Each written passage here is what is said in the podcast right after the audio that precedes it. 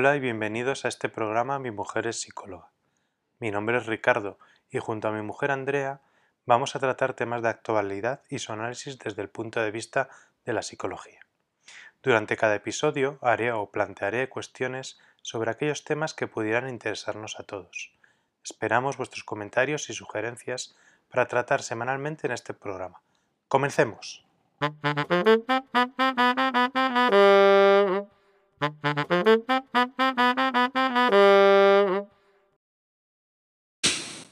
Amor, estaba leyendo un artículo sobre el mindfulness que me pareció curioso.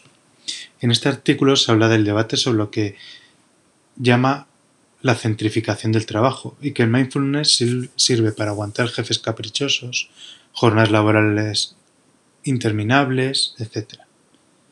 Entonces, yo te quería preguntar en primer lugar, ¿qué es el mindfulness? Bueno, primero un saludo a todos los que nos están oyendo y me encanta que estén aquí con nosotros eh, en nuestro día a día, que es conversar sobre todas las cosas que vemos y, que oímos y que hoy lo queremos compartir con todos ustedes. Entonces, el mindfulness digamos que tiene en este momento muchísimas definiciones y es un concepto que está muy de moda. Es más, lindo, tú sabes porque cada rato estamos viendo libros, artículos, etcétera, y yo te he contado mucho todo el uso que está teniendo en los colegios. Eh, ¿Qué es lo que pasa?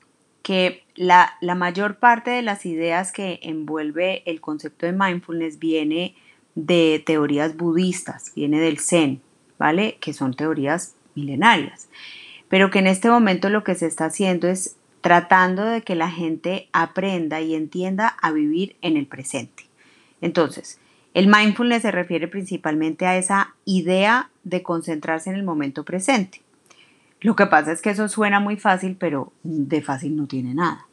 ¿Por qué? Porque estamos en un momento donde vivimos bombardeados de, de un montón de estímulos que nos hace muy difícil parar nuestra mente y centrarnos. Entonces, digamos que a tu pregunta es eso, es la capacidad de estar presente en el aquí y en el ahora. ¿Y entonces tú crees que las empresas se están aprovechando de las personas que practican el mindfulness para obtener más de sus trabajadores? Bueno, evidentemente en este momento parte del boom tiene que ver también con, esos entrenamientos en lo que se llaman las teorías blandas, como lo digamos que le dicen algunos en las empresas, y es apostarle al, capital humano, eh, no solamente desde desde el saber hacer, sino desde el saber ser. Entonces sí, yo creo que una empresa que apuesta eh, por, por promover en sus trabajadores la capacidad de estar presente, y ojo, porque además al mindfulness también se le atribuye el tema de la meditación, de, de, ser capaces de meditar, pero ojo que no es lo mismo, mindfulness no es lo mismo que meditación, pero digamos que lo, las empresas lo toman de la mano, sí va a tener unos trabajadores que tienen una capacidad mayor de enfrentar los desafíos. Entonces, pues sí, si tú me preguntas que sí, que sí creo que se aprovechan de eso, sí, yo creo que sí se aprovechan. Yo no sé si todas las empresas se aprovechen, digamos, desde, desde el lado que, que creo que me lo estás preguntando, es decir, no un aprovechamiento positivo, sino desde sacarle partido. Pero en ambos escenarios, sí, sí es mucho mejor un trabajador que tiene la capacidad de estar centrado, de estar presente, de respirar antes de reaccionar, eh, a una empresa que no le apuesta a eso. La verdad es que sí.